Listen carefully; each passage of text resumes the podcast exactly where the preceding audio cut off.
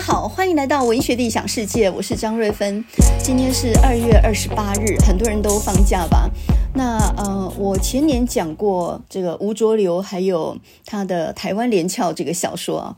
那么去年呢，讲的是陈列的残骸书。今年不带不想再讲这种比较沉重的主题了。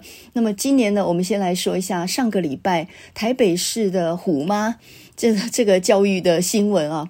那么一对小兄妹两个人呢，才小学六年级、四年级，每天睡不到六个小时。然后呃，他们学各种才艺。呃，在这么紧凑的行程里面，很多人担心这个小孩子身心适应问题了。但是呢，学校方面的调查是认为小孩子很健康，也很活泼快乐，没有什么问题哦。那么我们先撇开这个不讲哦。呃，最近呢，学测的成绩放榜了，然后你就发现呢，很多高三生他们的军备。的竞赛开始了，接下来呢，就开始要准备学习历程档案，还有面试申请的这些东西。然后呢，报纸上就说，我最近这个学习历程档案呢，它其实有很多造假的地方，也就是有很多这个补习班，他们就标榜说呢，能够帮你造出完美的学习历程档案，那么价钱呢，可以高达二十万。如果你要申请是顶尖的科系，怎么样，呃，美轮美奂都可以给你造得出来哦。那么学习历程档案变成了一种商品化，就是可以溢价的了。而且呢，越有能力的父母，越能够帮小孩弄出非常漂亮的学习历程档案去升学啊。那么这个呢，真的变成多元入学了，就是多钱入学啊。钱多的人呢，在申请入学上面呢，就比较有利。那么听说各种营队呢，呃，大概几天呢，动辄就要好几万。那这个数字呢，其实可以看得出一个现象，那就是很多父母其实他们对于学生的前途是非常的期望，也非常的焦虑的。没有背后这种焦虑的话，恐怕还没这个商机。那么这种焦虑、这种期望，也就导致了很多年轻学生他们的忧郁症的起跑点。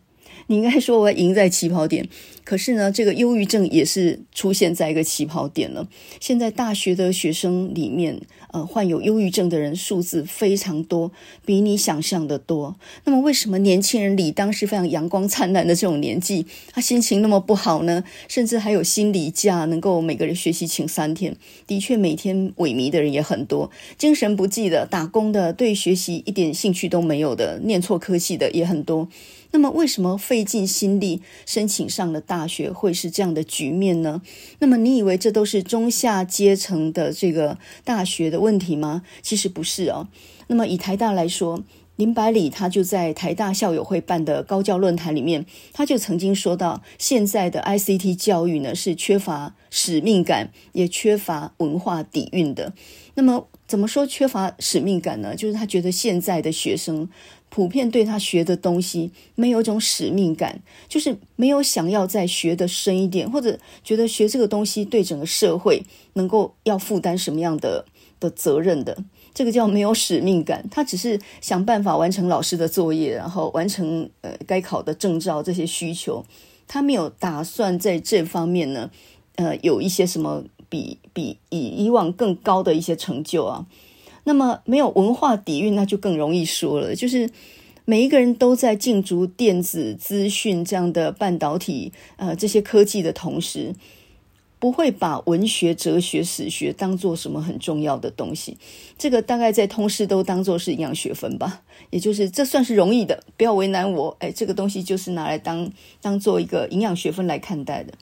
所以文史哲的老师想必是很受冷落嘛，这一定的。那么林百里在那一场高教论坛里面呢，他就说到台湾的文化底蕴不够，未来的人类除了需要电脑，还需要文化，因为科技只是文明的一项工具而已，但人类的精神还是要寄寓在文化里面，所以呢，应该鼓励学生多读一点哲学、文学方面的书。那么这个话呢，听在阳明交大电子系教授林志忠的耳朵里面，他就很感叹哦。他说：“简直就是空谷足音呢，在这一片高教 ICT 向前冲的这样的一个浪潮里面，独独听到这样的话，真的是还蛮还蛮感慨的哦。但是呢，我看这一篇林志忠教授他所写的《缺乏使命感和文化底蕴的 ICT 教育》这篇文章，看完之后，我就更感慨了。如果千辛万苦考上顶大的学生，对于学习都没有使命感的话，那我们的高教问题到底出在什么地方？我觉得这个才是教育者或者是呃教育部真正要去关心的问题。简单来说，就是续航力不够。我们考大学这个阶段啊，学生跟老师跟家长应该都是倾尽全力去帮他们冲到最好的校系，对不对？但是考上之后，为什么会缺乏使命感？为什么会对自己的所学的东西没有使命感？我觉得就是。他根本就从头到尾是顺应社会的要求，呃，AI 很盛行，电子很夯，所以我走这个行业。我分数考高了，我还不能不走这个行业呢。我不是走电资，我就是走医学。总之，我分数够高，我就算要去念文史哲学也不行啊。我当然要顺应社会的期待，家长的期望。所以，学生等于是被这种浪潮推着走。有多少学生能够？我也是很优秀的，但是我想选我的路，这条路并不一定是社会所认可的，呃，也不是家长心目当中非常好的职业，但是我就是喜欢，我想要走我的路。有几个学生能够顺应自自己的想法去坚持的，我相信非常少，所以这就会造成念书只是在为别人交代，那这个就是赢在起跑点，输在终点线的一个很典型的例子嘛。那么回到一开始那个虎妈的教育方式哦，我相信出发点还是好的嘛，希望小孩子能够学到非常好的东西。当然，很多能力要从小培养，对不对？这没有什么问题。可是他可能没有想到一个状态，那就是呢，人生很长，你一开始赢，这并不算赢，那个是一点意义都没有。真正的强者其实是在最后的时候还能够冲刺。那这个还能够冲刺这个能力，就必须要靠耐力很强哦。呃，我举一个非常非常简单的例子哦。我小孩国中的时候，曾经呃成绩不怎么样，但是他是个运动健将。他曾经在国中呢跑过全校一千五百公尺的第一名。那么一千五百公尺不是很好跑的，因为呢，它不像呃百米那样的冲刺，它也不像马拉松那样的必须要完全比的是耐力。一千五百公尺很难跑，原因就是这种中距离呢，你必须要保持。一定的速度，而且到最后的时候还能够冲刺。你想，你跑了四圈操场，你到最后还能冲刺，这不是很简单的事情哦。所以呢，我小孩其实就是他体力超好的。然后他有一次就讲到呢，一千五百公尺枪声一响的时候，很多人就争先恐后抢在前面，他都让他们先跑，因为他们一圈以后就会慢下来了。那么，呃，这一句话，我觉得。我从他这句话，我学到了很多。诶，世界上多的是第一圈的时候争先恐后要抢第一，可是，一圈以后就慢下来了。你根本完全没有竞争力嘛。就是你最后要看谁赢，就是看谁撑到最后还能够还能够冲，对不对？那多多半的人都是一圈以后就慢下来了，所以根本不足为惧。他就说，枪声一一响，我都让他们先跑。你你先跑，我慢慢在后面，然后呢，再再来，我就很快能够能够赶过你们。所以呢，如果我们用这句话来想的话，教育其实也是一个跑长途的一个一个旅程啊。你要教会小孩有续航力，呃，有很长的耐力的话。那么你甚至应该要让他们保持不但是学习的热忱，而且有时候要限制他们学习，这就是留一点念想这样的一个意义哈。就是很喜欢的东西，你也不能够拼老命每天练十小时，就算他愿意，你也不能。那么另外呢，像时时程表这样的安排哦，呃，一项接着一项，然后非常紧密，甚至在车上吃饭。这种铁人行程呢，看起来很很有效率啊，非常非常善于这个利用时间。可是另外一点来讲，就是你随时都在赶时间，对不对？你每一个小时都排好了的时候，就表示说这中间的衔接不能出点错。所以如果说稍微塞一点车，你可能就叫小孩子在车上吃快一点。本来在车上吃便当就已经够委屈的了，吃快一点啊，快来不及了。那么这样的一种时间上的一种压力，会造成亲子关系是很紧张的哦。这一定是的。我再举一个我自己的例子来讲好了。呃，父母忙的时候，呃，态度会比较不耐烦，可能口气上也会比较严峻一点。所以呢，在小孩来说，他就感受不到你的关心，他感受到的是你时时刻刻在限制他。另外一点呢，我觉得非常残酷的是时间啊，呃，可能很多父母没有想到的是，孩子很快就长大了，你跟他唯一能够相处的时间并不多，所以呢，他脱离了儿童之后，你想要找时间跟他好好培养感情是没有可能的，是绝对没有可能的了，那是后悔莫及的了。拿我自己一个亲身例子来说好了，呃，我十几年前正在拼论文的一个非常紧张的阶段，大概在二零二。呃，零二年到二零零三、零四那个时候左右吧，那个是我最忙的时候。那时候他们念小学，一个念小学五年级，一个念四年级，两个兄弟呢就只差一岁吧。那个时候每到暑假，我就呢看好了救国团的各种营队，然后呢就把他们排了六个营队，通常都是星期一送去，星期五就回来啊。所以呢，我就是衣服收一收，然后星期一送他们过去救国团，星期五呢再去把他们接回来，这样子我就安然度过一周。然后，呃。洗洗衣服，下周一再送去，这样六个回合呢，我就可以赢到自己写论文的时间。暑假大家都这样安排。不过呢，因为他们是好动的小男孩嘛，所以通常安排的都是什么日月潭，什么去去萤火虫洞啦，然后什么什么哪里的骑马营，全部都是玩的。所有的营队全部都是玩的，所以他们上山下海玩得很开心哦。然后我记得有一次星期五，我又把他们从这个救国团再接回来，又是。呃，整个行李的一些脏衣服又要回家洗，就要去收拾那些。然后我记得从双双十路，台中市双十路那边的救国团的总部，把他们接回来之后，经过中山公园。然后呢，那个时候是一个星期六的下午，我记得天气非常好，然后湖面上呢飘着很多小船，那个小船一个小时三百块哦，现在没有了。那很多人在那泛舟。那那那个时候，我小孩他居然就跟我讲，尤其我那个老二，他居然跟我讲说：“妈妈，我要去划船，我要去划船。”这个小孩从小就是一个好奇宝宝，他什么东西都有兴趣，他什么没玩过，他都想玩一玩啊。那个时候我只想回家洗衣服，这一堆衣服还要洗呢，我很多东西要整理呢，我没有空啊啊！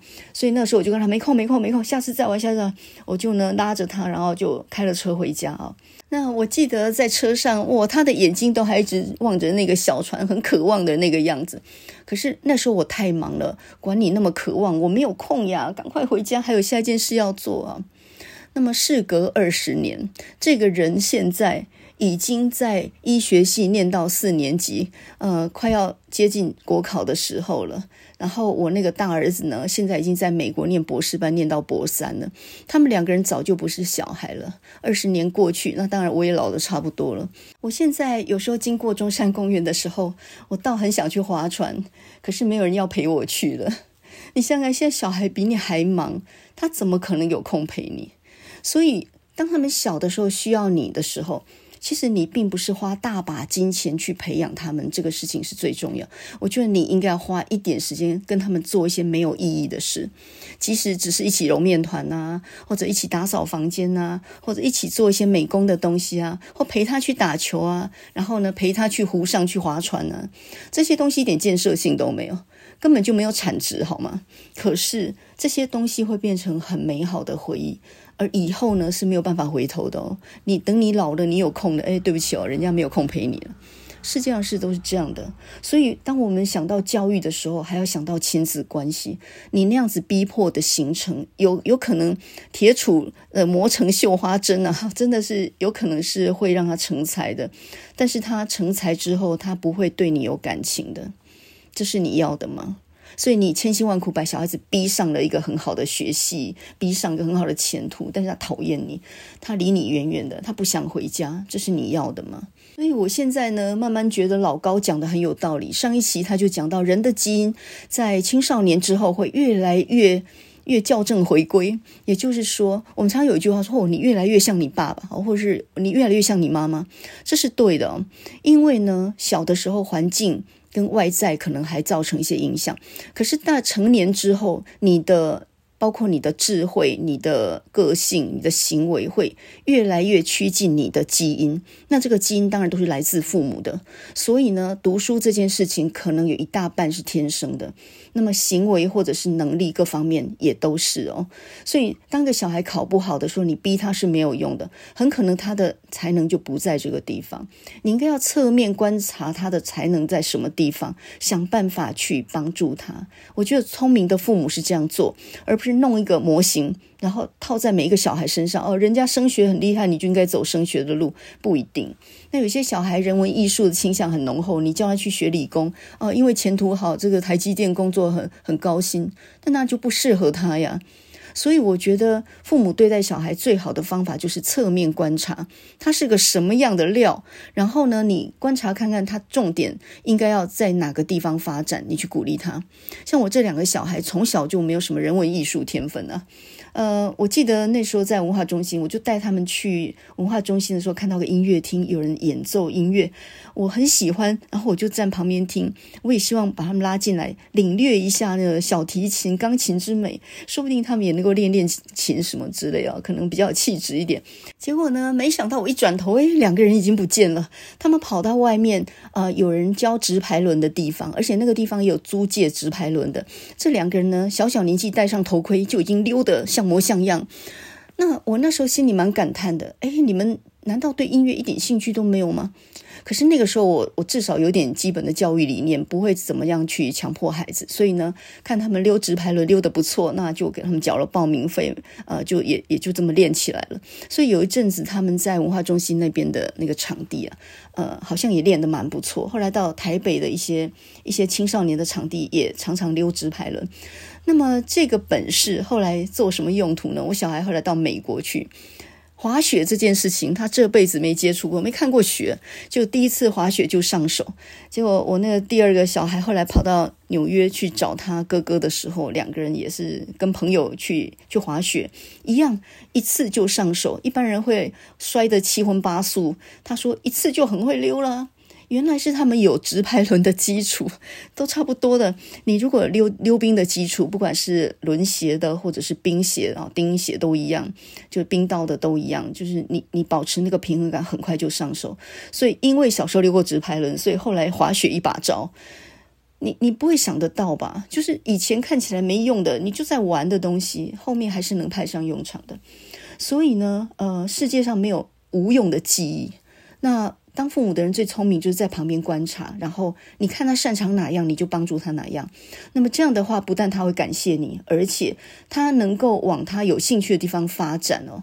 所以大谷祥平的爸爸就说过一句很重要的话，他说什么呢？他说：“人要做自己有兴趣的事，才会成功。”我觉得这一句话真的是所有的家长、老师都应该要放在心里面。人要做自己有兴趣的事才会成功。他就是侧面观察了这个小孩，非常的热爱棒球，他已经热爱到了，他觉得世界上没有一个东西比棒球更有趣。那你当然是要全力去帮助他。假设他对电棒球没有天分，也没有兴趣，你就是逼也逼不上。我觉得世界上没有那么多人喜欢读书，诶，适合读书人也不多，诶。可是为什么所有的父母都觉得读书是唯一出路？这就有很大的问题了。呃，我自己是一个当妈妈的人，我很理解这个小孩的功课会是母亲心里面很大的焦虑。我我真的很了解那个虎妈，我差一点也是那个虎妈。这小孩成绩不好，好像妈妈是有责任的。呃，我还记得我小孩国中的时候，成绩烂到呢，曾经考过全班最后一名。那么呃，常常垫底，在这种情况下，我也紧张啊，我也担心这是怎么回事？这小孩是不能念书吗？还是头脑有问题呢？我不觉得他头脑有问题，这个小孩精明的嘞，非常的机灵。这种人怎么头脑有问题呢？那难道是他没法读书吗？所以我心里也有那种焦虑。可是我后来想出一个办法来克服这种焦虑哦。很多焦虑是来自于你不知道怎么回答别人问你，比如说人家会问你，哎，你小孩考上哪里？哦，这个真的很很难回答哦。所以呢，有的时候，当你小孩考得不好，没有上第一志愿，嗯、分数很差的时候，你应该要当一个挡箭牌。比如说家人问，或者是亲戚朋友问的时候，你应该当个挡箭牌。这时候你要挡在他前面，你就要说：“哎呀，孩子有他自己的想法，他有他的前途。我们家从来不谈这个。”那么意思就是说，请对方闭嘴，而且我也不会探问你小孩现在考上哪里。如果你有这种基本的修养跟这种能力的话，别人就知道你不想谈论你小孩考上哪里，分数怎么样，然后就会逝去的闭嘴。我觉得这一点就有点像是你不会容许别人探问你的薪水吧？当有人探问你的薪水，你总会说啊，没有啦，每个人都不一样。你总会叫他闭嘴吧。那么你小孩的分数呢，或考上哪里，你就更要叫对方闭嘴。也就是说，这不是你应该打探的消息。那如果你能有这种态度呢，你自己解脱了，你小孩也就解脱了。你总要容许他们有一段摸索的时间。什么叫摸索呢？成绩烂烂的，还没有目标，但是你要容许他们有这一段时间。我记得，嗯，我，在他们十岁，一个十岁，一个九岁那一年的暑假，他们在家里面闹。然后呢，因为他们闹到我没有办法专心做事啊，我就把他们叫到书房里面来罚站。然后呢，就跟他们讲说：“你看看你们一个暑假就在家里面这样玩，你难道没有一点自己的目标吗？你们以后想做什么？”我就我就这样子去质问他们。那这个老大呢就很疑惑的搔搔头，然后老二还在那边装鬼脸，这样我几乎被他们气炸了。那。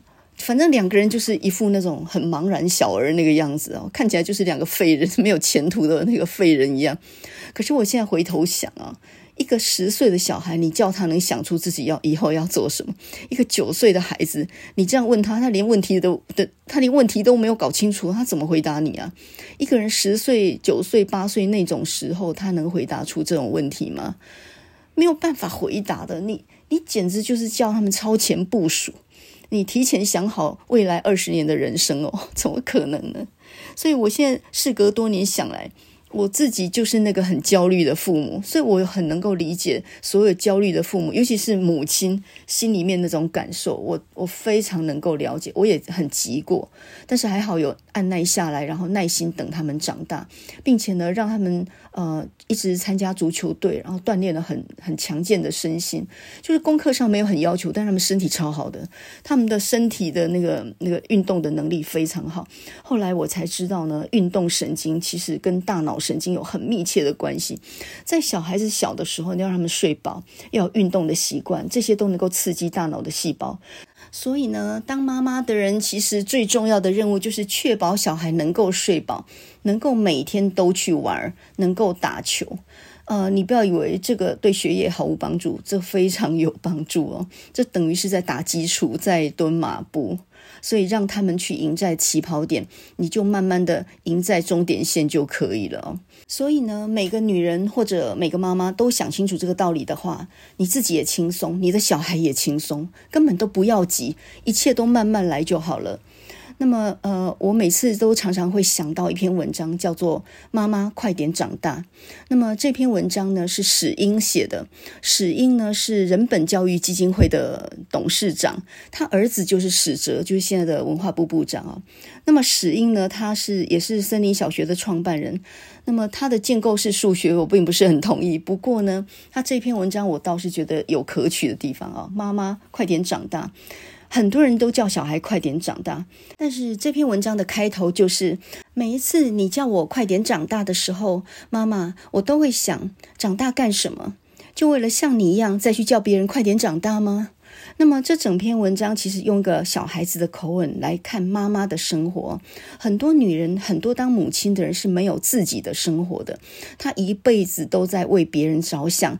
她她的丈夫有前途，她就开心了；她的小孩考上好的学校，她就开心了。可是这篇文章里面就说到，把快乐建筑在别人的快乐上，难道会有真正的快乐吗？很多女人其实是活在世人的眼光当中的，一定要忍辱负重。啊、一定要呃退居幕后，一定要帮丈夫收拾烂摊子，一定要想尽办法供儿女上学，然后想尽办法让儿女成才。你看，从一百多年前裹小脚的时代是这样，因为那时候的小女人没念过什么书，她也没有什么资本嘛。然后呢，必须被婆家管着，上头有婆婆，所以以前的女人是没有选择的。可是现在的女性呢，受了教育，有了好的工作，很多人也还是这样想的啊，自己呢逆来顺受，所有的事情都承受，然后只为了博一个丈夫跟孩子的前程，那她就开心了。那她有自己的生活吗？他有自己的理想跟目标吗？他必须要放弃的这么彻底吗？所以我觉得，呃，每次到了呃这个妇女节，或者是到了母亲节的时候，每次我就看到歌颂父呃这个母亲的怎么样的牺牲忍让啊，含辛茹苦。我看到这种歌颂，我真的是就很想要骂三字经啊！女人其实就当做一个这个被牺牲的角色吗？难道女性没有自己的前途吗？所以我觉得。呃，一个妈妈这样的角色啊，其实被社会定位成一个牺牲者这样的角色是很不对的。为什么一个到英国去念博士的母亲不值得嘉奖呢？反而是一个没有念过书，然后洗衣服养七个小孩长大的母亲，这样才能够被嘉奖呢？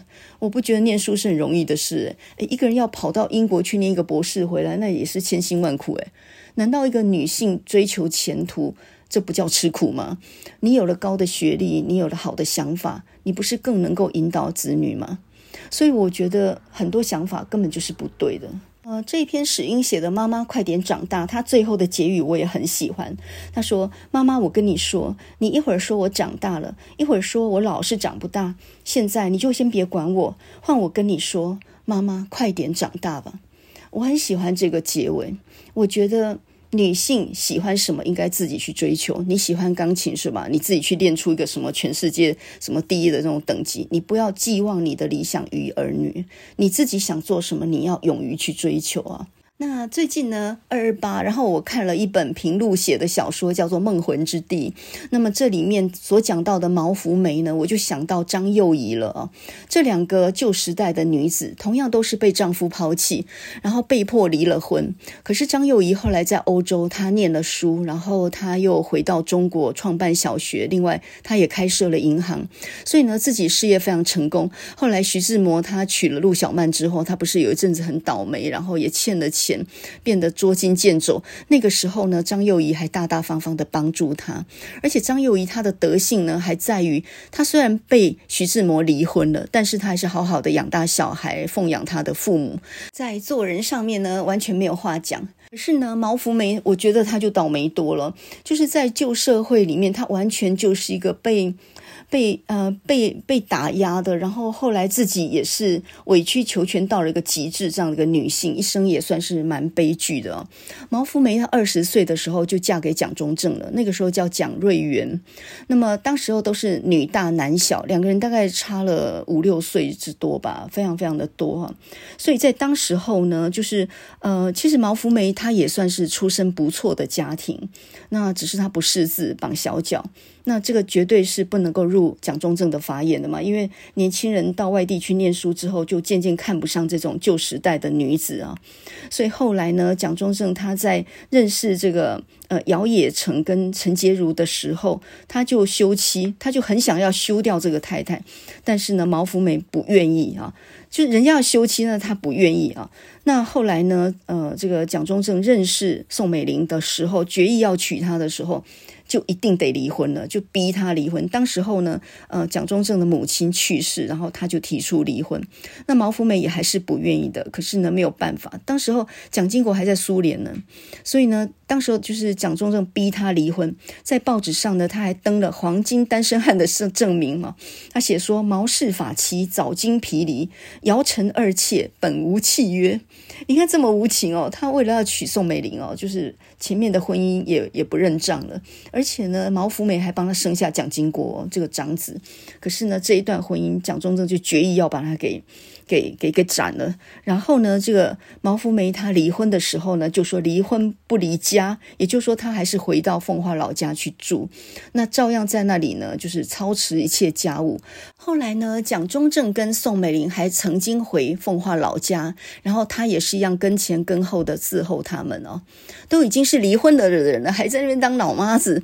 虽然赢得邻里的赞美，可是我觉得这种赞美是太不值钱了吧？人委屈到这种地步，还有什么尊严可言呐、可是他可能为了他的儿子忍着，因为后来一九三七年的时候呢，呃，这个蒋经国就带着蒋方良回来了。另外呢，他们的长子啊，就是蒋孝文，那时候叫做 Allen。那这个老妈妈看到儿子、媳妇跟孙子都回来，我自然很开心、啊。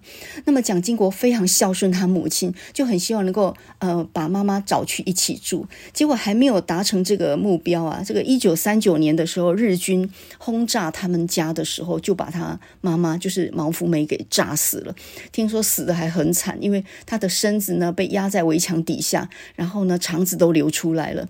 那么这个事情呢，蒋经国听到以后呢，非常非常的悲痛哦。可是呢，蒋蒋介石呢，他那时候就只讲了一句话：知道了。所以你想，蒋经国对他父亲有多痛恨？他小的时候就看过他父亲对他母亲家暴，抓住他头发，然后呢往死里打，这样。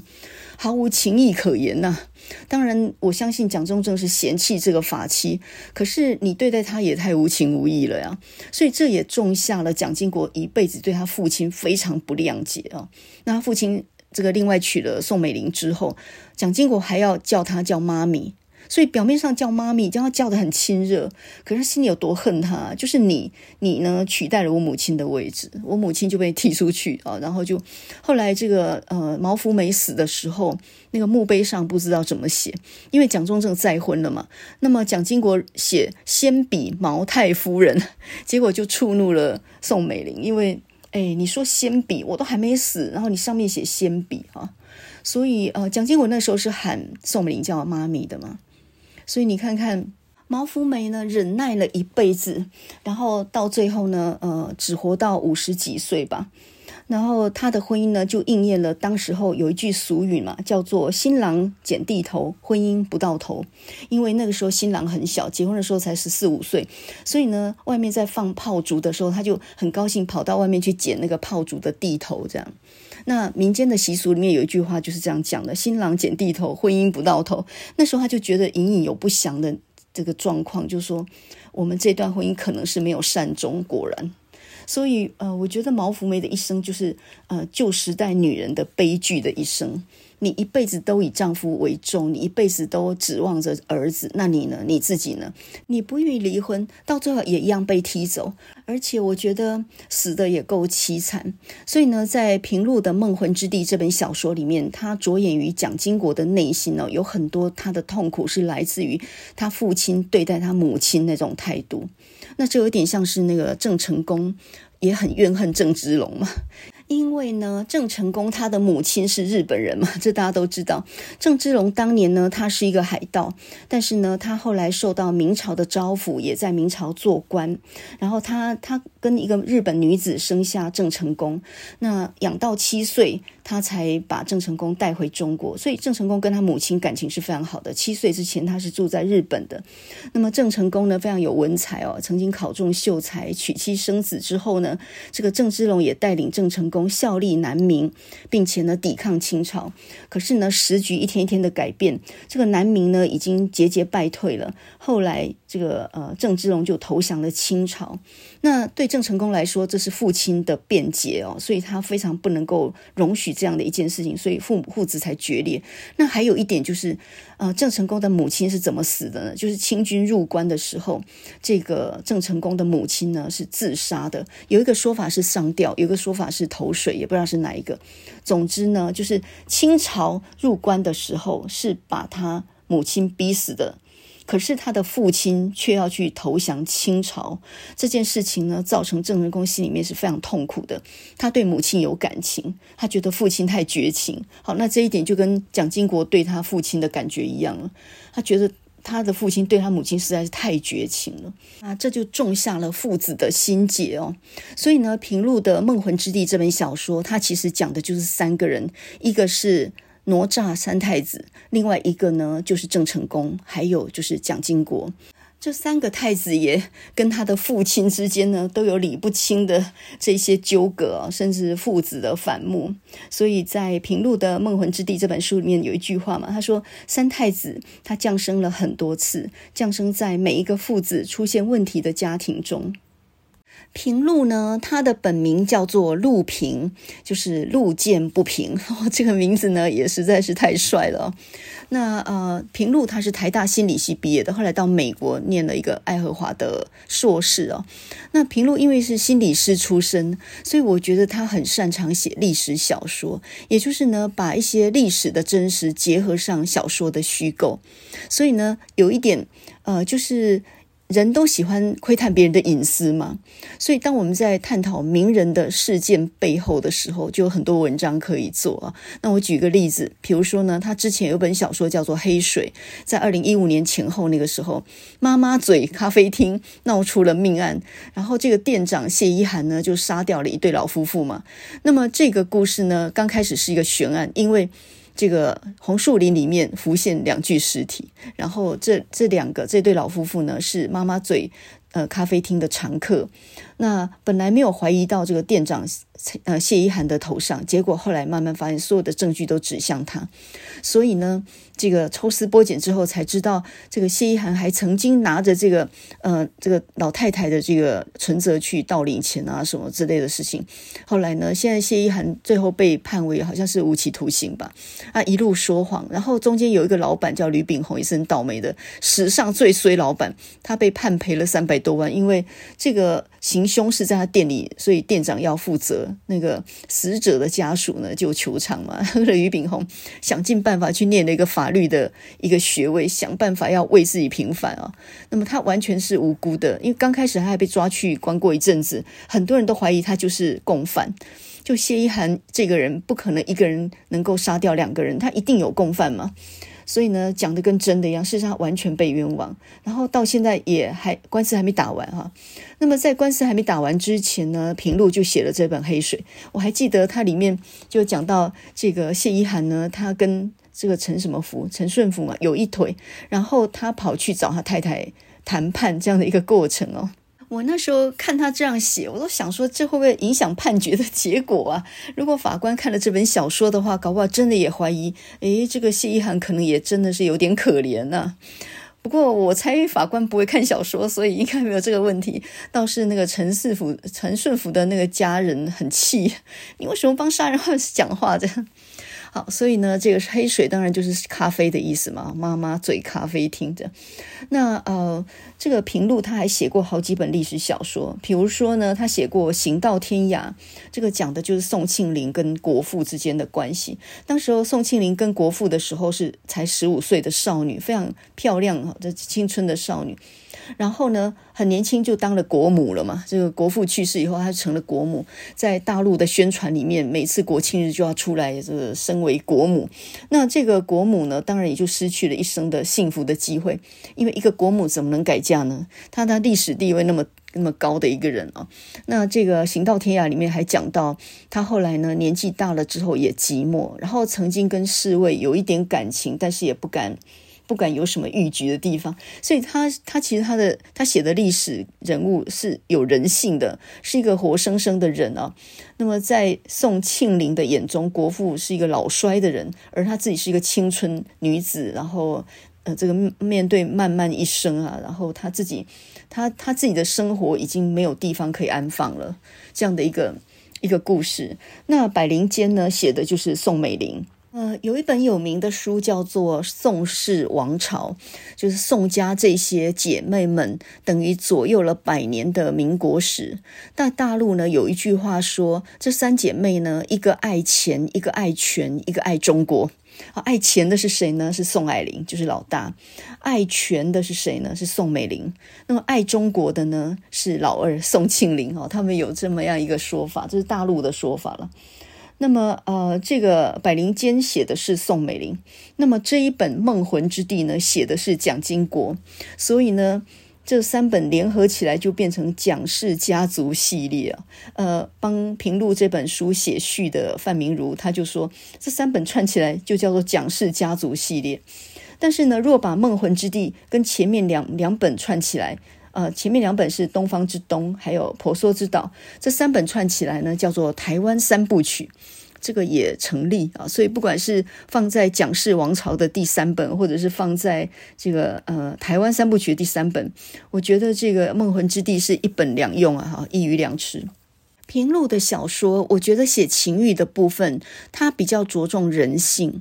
可是李阳的历史小说，他写情欲的部分，我觉得就有点渲染，也就是比较刻意要刻啊，就是要要刻画的那种感觉。比如说，我看他写的那个谢雪红，我就觉得我人欲横流，感觉上好像是为了写情欲而写情欲。那我觉得平路比较着重心理方面。那么，这个台湾三部曲里面的第一本叫《东方之东》，这是二零一一年出版的。它着眼的是两岸关系啊。这个男主角就是当时候从台湾去大陆，呃，做做台商啊，去大陆投资这样的一个身份跟角色，然后牵扯到很多的爱情婚姻的关系。那《婆娑之岛》呢是二零一二年出版的，它讲的是大航海时代的荷兰时期在台湾的一些故事。那这三第三本呢，《梦魂之地》，它讲的是蒋经国，所以呃，这三本书就把台湾的历史串起来。那我最近读《梦魂之地》这本书，我觉得这本书出版的时间刚刚好，它就是一个非常应景的书。为什么呢？在二二八的时候，很多人就开始再去翻以前二二八的旧账。那么在二二八档案公布之后，其实各方很多的研究都已经出来了。我觉得我们就跳开比较硬的历史哦，谁应该承担当个历史的罪人什么这些先不要管好了。我们先来看看一个强人或者一个刽子手，或者你。说双手沾满了鲜血的人，他心里有没有痛苦？我们从这个角度来好了。这个平路呢，就专门就是一个心理咨商师，他从心理、从人性去切进去。你不要羡慕强人，你也不要觉得杀人的人他心里很痛快的，他可能晚年都活在悔恨当中，有没有可能呢？诶，我们一向没有想到这个哈，加害别人的人他心里也会痛苦，诶，不是只有受害者心里痛苦。那这个这本书，你光看这个点，我觉得就很够了。那么这本书，它一开始的时候，它讲的是一个通灵人，好像跟这个台湾历史一点关系都没有。它从这里切进去，我觉得就很妙啊。呃，故事一开始的时候就是一个我，这个我是一个中年的女性，她是一个在台北市开业的一个通灵师。呃，这个人呢，他做很多很多事情，比如说他也可以算命啊、祭改啊，他也可以做穴位按摩，还可以用精油什么。总之就是他什么都做啊，只要能改变你命运的，他什么卦都会补。那么这个女性呢，呃，在里面没有名字哈。这个女性她自己觉得最近法力越来越退步。哎，我还不知道算命的人还有法力会退步这件事情啊！就你不是就会了吗？那为什么会法力退步呢？因为他们这种算命的人、通灵人呢、啊，他都是一种很孤、很孤寒的那种命，也就是跟亲亲缘是隔绝的，几乎没有家人朋友。然后呢，也有一个说法，就是说算命的人，呃，因为他。他通天机嘛，所以上天一定给他某一种残疾，比如说他或许是瞎子，或许什么之之类啊。总之，他身上一定有某种残疾，就对。那么，当他道出天机的时候，他是付出代价的。由此一说了，那么这个通灵人呢，他从小就有通灵的体质，所以呢，他有一阵子年轻的时候呢，他是客人来问事情，还没有张口，他就知道结论了，所以。呃，就是很多人就是常来找他算命，觉得他很灵嘛。你算命总不能老是老是说假的吧？你在那里招摇撞骗久了也能被发现啊。所以你一定要有某种灵力，就是你做法的时候呢，呃，有某种神是会附在你身上的。你如果没有这种附神的能力的话，那就真的是骗子了，完全是空口白舌的说谎话。所以呢，这个女性呢，她越来越担心自己的法力越来越越越差了。近近来呢，很少有神能够附在她身上。那么，当她正在那烦恼的时候，有一天在路上呢，她就遇到个年轻的男生啊，她一眼就看出他身上也有通灵的能力。那么后来就想办法去认识他，跟这个男生说：“我看你呢。”可能筋骨是非常的硬的，那你要不要来我的工作室呢？稍微做一下精油按摩，他就把他带到他自己的工作室去，然后用按摩的方式跟他聊天，两个人就开始通上了线，认识起来以后，他就知道了，啊、呃，这个男生叫燕青。然后呢，他就跟这个燕青说：“我一看你就知道，你也是个通灵的人，你有你做过一些通灵的事嘛。”然后燕青刚开始的时候，他没有察觉到自己有这种能力。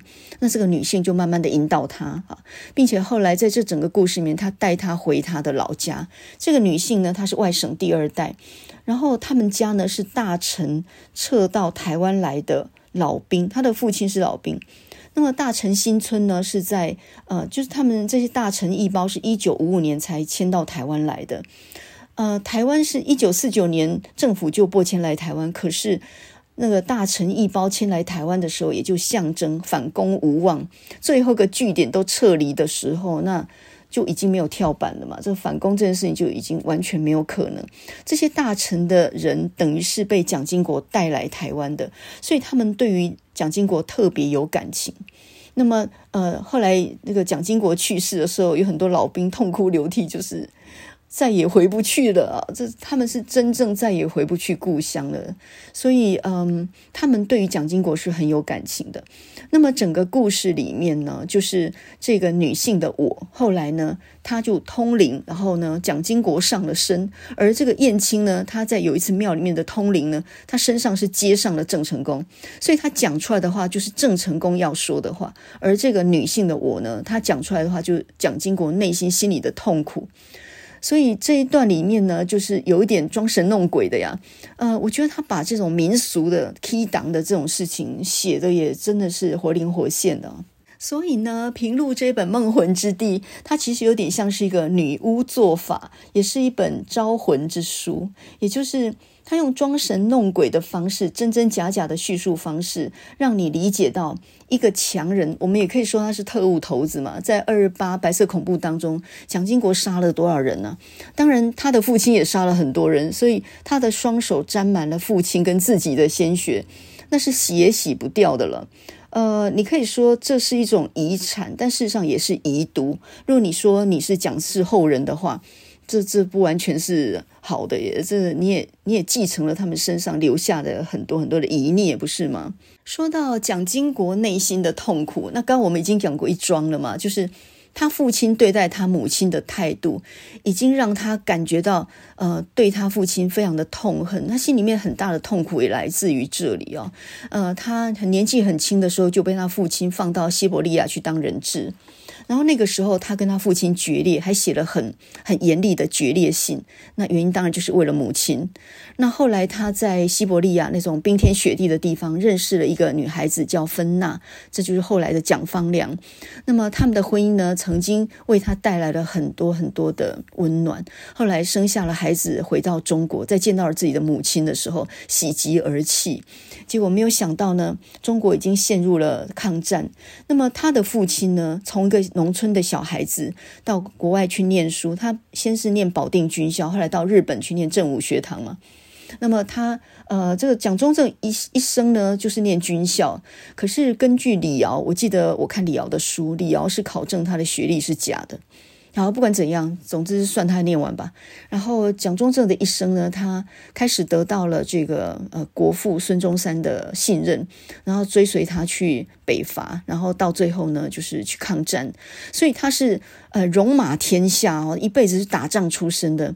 那最后撤退到台湾，为了要巩固政权，那当然是用学习的手段。那当然这中间呢是死了很多人哦，这个是历史的。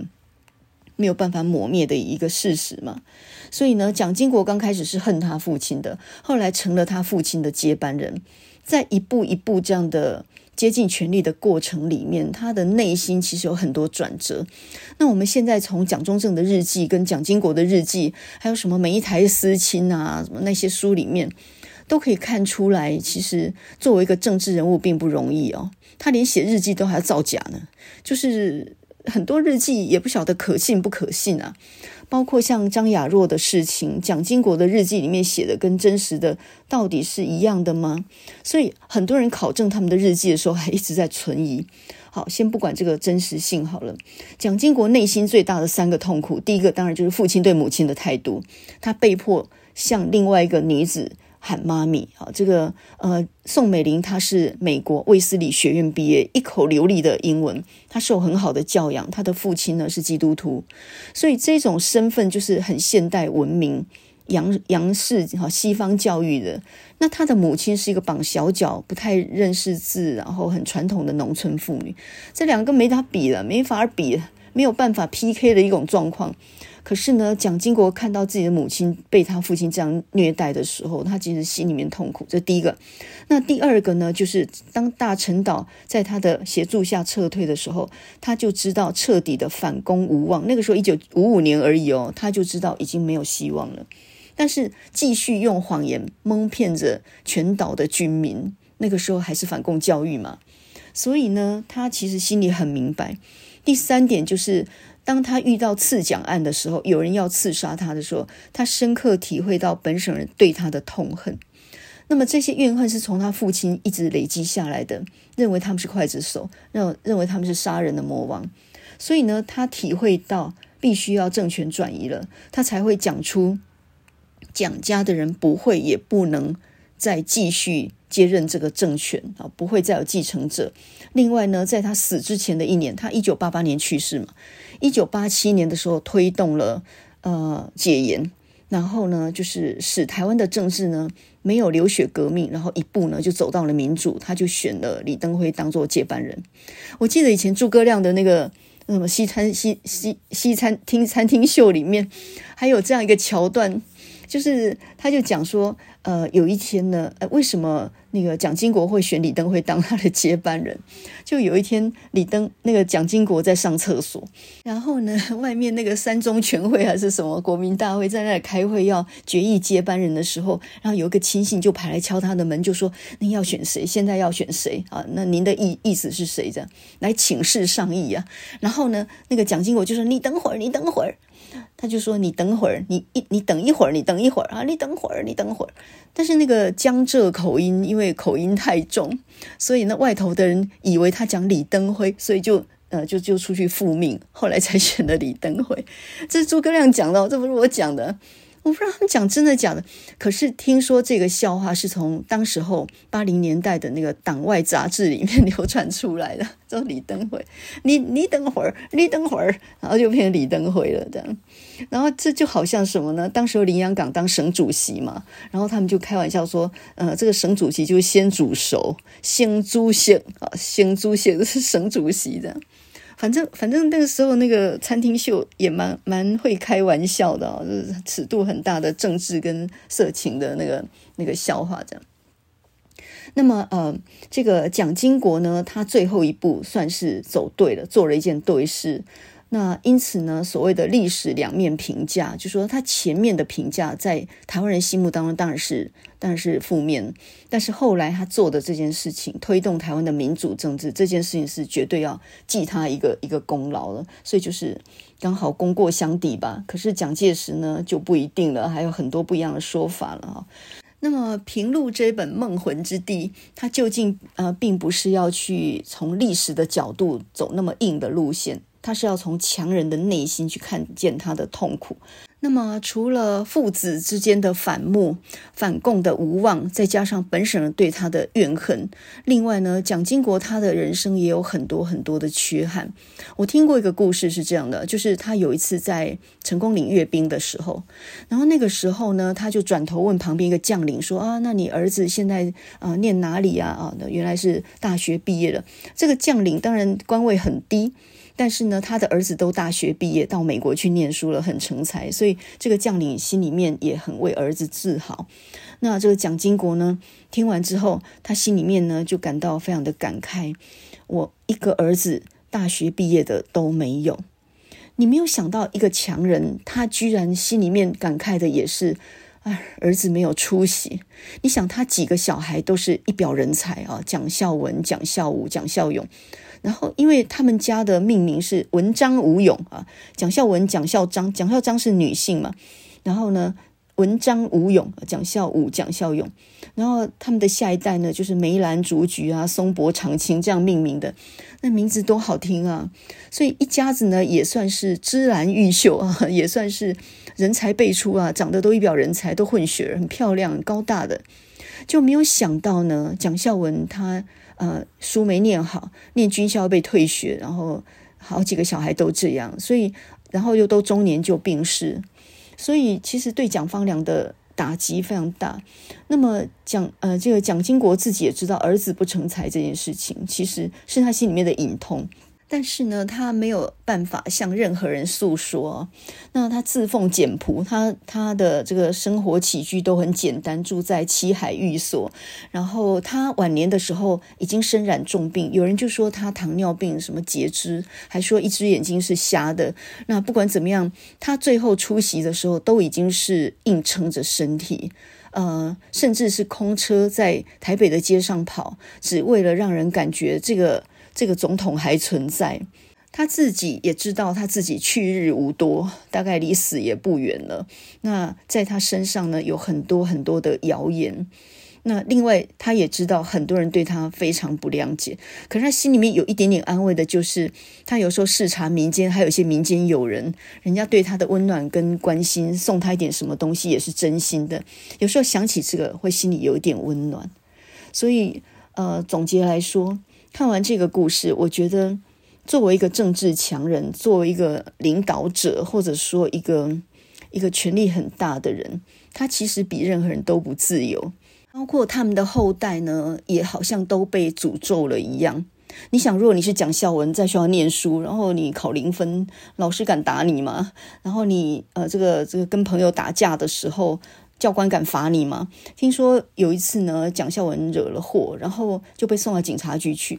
那警察本来不知道他是谁嘛，就问家长是谁啊？要写笔录的时候，那个蒋孝文就指了指后面蒋公的那个照片，那是我爷爷，就把那个警察局长吓得呢，当场把他送回他他家里面去。当你特权到这种地步的时候，你去念军校，那你想想看，怎么可能受到正常的训练？还有你的同才是不是都很很捧着你？你根本就很容易被被带坏，变成公子哥。所以我觉得，这个有权力的人的的儿女 也不见得是幸福的。我们只知道没权没势很糟糕，但是有权势的人，他的儿女也是很歪曲的长大的呀。所以呢，平路这本《梦魂之地》，它简单来说呢，它就是用装神弄鬼的方式去讲一个历史强人的内心。然后我们可以从这里面看到呢，透过一个特别的通灵人，看到个人跟群体的残缺和伤痛。然后，不管是和解也好，执迷也好，也许永远都不会找到答案。但是我们只能够安顿身心，继续完成未尽之路。所以呢，这个作家邱祖印呢，在帮这个书写一个推荐的时候，他就说，这是平路的通灵之术，它等于代替世人叩问人生，并且自我救赎。每个人身上都有伤痕吧？历史有历史的伤痕，国家有国家的伤痕，个人有个人的家族的伤痕。就以这个。女性的通灵人来说，他很小就离开了家，然后他也曾经被性侵害过。他除了做通灵问问法呃这个法事这种东西之外，他其实也出卖身体，就是他，他其实身上也有很多的伤痕。那我们每一个人在跟家族里的长辈在那里纠葛跟拉锯的时候，其实我们等于也就是三太子哪吒的显灵，因为我们也是削肉还母，剔骨还父，就是。一个人在长大成长的过程里面，我们也必须要告别过去，然后渐渐的告别以前加诸在我们身上的伤痛，然后走向未来嘛。所以这是一个。呃，个人的伤痛史也是一个国族、一个社会、一个国家的伤痛史。那我觉得从心理的层面去抽丝剥茧的时候，就发现世界上也没有什么公平的问题了。这些双手沾满鲜血的加害者，当然是非常可恶的。同时呢，当你知道他心灵上也有解不开的痛苦纠缠的时候，你仿佛就稍微释然了，这是整个历史的一个一个冤魂，或者说是历史的一个一个共同要面对的事情哦。那有一件蛮有趣的事情，就是为什么台湾有三太子的信仰，到处都是太子宫，然后大陆是没有的。呃，大陆跟台湾都有妈祖信仰，这个是确确定的，但是大陆没有三太子信仰，诶，那么原因就是因为。台湾的三太子信仰就是从郑成功以及他的部将带到台湾来的。那这当然跟三太子的身份，他所经历的事情跟郑成功有关。所以郑成功特别信奉三太子，所以台湾信奉三太子是从郑成功来的，就这么回事儿啊。那么郑成功呢，呃，就叫做国姓爷。然后在台南有延平郡王祠，这个全部都纪念他的。这个年轻人三十九岁就死了，有文才也有武略，然后他的字非常漂亮。我记得我在台南的赤崁楼，我看过展览的时候，有他的亲笔的那个文书，就是他的毛笔字。我的天，他的字好漂亮啊！这个郑成功简直就真的去可以考进士诶，难怪他考得上秀才。他完全是一个文武全才啊！那三十九岁就死了，所以死的时候还很年轻，死于忧郁症，然后听说自己把脸抓得满脸都是血痕，这样死的，不晓得发生了什么事情，死之前心里还很憾恨的。那么这本《梦魂之地》里面也讲到蒋经国最后死的那个那样的一个过程。那么两个情景叠在一起的时候，我觉得平路把这种虚实相生，还有这种真假莫辨这种情况，我觉得描写的蛮好的哦。那今天呢，我们从虎妈的教育，然后讲到女性到底是应不应该为别人牺牲那么多，然后讲到平路这一本《梦魂之地》，讲到蒋经国跟毛福梅，很多过去的事，当然也是不可能再重来了。可是如果我们可以的话，是不是能够嗯，多为自己的人生想一点，然后很多事情你拉远一点来看。可恨的事也就没有那么可恨了，也或者应该要造福自己，才是真正能够对别人好的唯一的一条路呢？呃，我我常有时候想，如果有一天蒋经国，呃，他在天上再见到他的母亲的时候，他会对他说什么？这一辈子他经历了好多事，他自己也曾经有过婚外情，他已经原谅他父亲的婚外情了吗？有一首歌叫做《See You Again》，当我们再见面。那么这是二零一五年的时候，作为一部电影叫做《玩命关头》的一部电影的主题曲哦。那这首歌很好听，它基本是抒情的。前面先抒情的唱一段哦，钢琴，然后带出抒情的一段。那接下来呢，就是由那个作曲者呃查理啊，Charlie Puth 他所演唱的。接下来就是饶舌歌手 Wiz。哈利法他所演唱的那一段说唱，饶舌说唱那一段，就这样结合起来。那么这首歌，它完美的演绎了一种感情，就是我好久没有再见到你了。当我在天上再见到你的时候，回首过去的一切，漫漫长路，我想告诉你，这中间都发生了什么事情。See You Again 这首歌呢，本来是在二零一五年用来纪念保罗沃克 （Paul Walker） 他的去世，因为他本来也是玩命关头里面的很重要的一员。那呃，本来是讲友谊的，后来我觉得放在亲情上面来讲，我觉得也很适合，有一点像是 Eric Clapton 他那一首《泪洒天堂》（Tears in Heaven），一九九二年那个首那首也是讲呃亲人在天上见面这样一个过程的。我们现在先来听那个 Charlie Puth 跟 Wiz Khalifa 他所演唱的那个版本，然后我们再来听女生的版本。我觉得女生唱主题也非常好听啊。那么纪念二二八，我觉得读一本书。书也是不错的主意哦，那不妨去把木马出版社这一本《梦魂之地》找来读读看。那我们现在来听这首非常好听的二零一五年的《See You Again》，当我们再相见。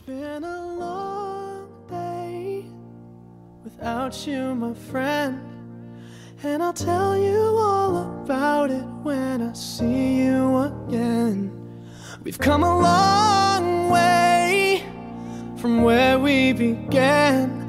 Oh, I'll tell you all about it when I see you again. When I see you again. Damn, who knew? All the planes we flew, good things we've been through. That I'll be standing right here talking to you about another path. I know we love to hit the road and laugh, but something told me that it wouldn't last. Had to switch up, look at things different, see the bigger picture. Those were the days, hard work forever pays. Now I see you in a better place. See you in a better place. Can we not talk about family when family's all that we got? Everything I would do, you were standing there by my side. And now you gon' be with me for the last ride. It's been a long day without you, my friend.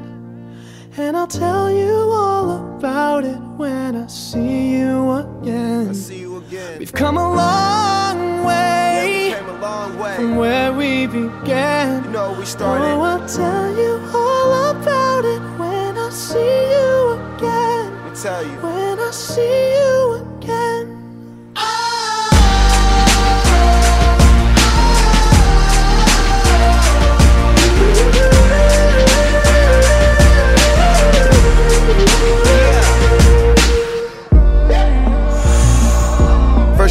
go out your way and the vibe is feeling strong and what's small turn to a friendship, a friendship turn to a bond and that bond will never be broken, the love will never get lost.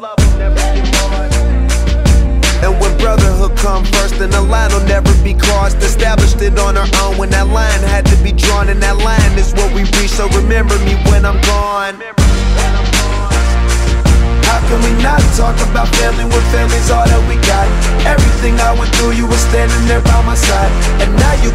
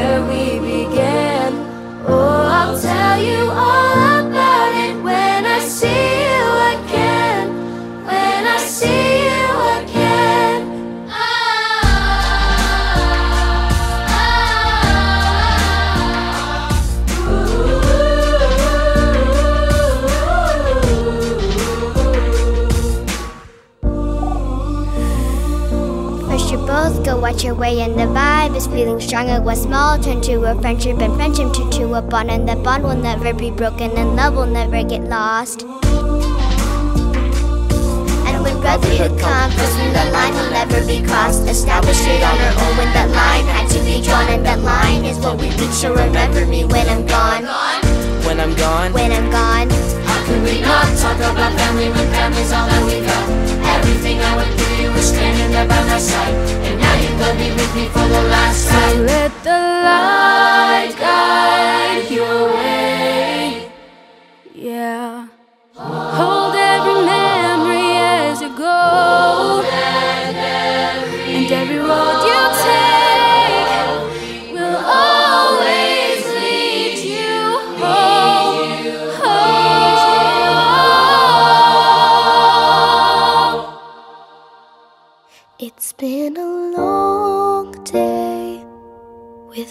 you, my friend.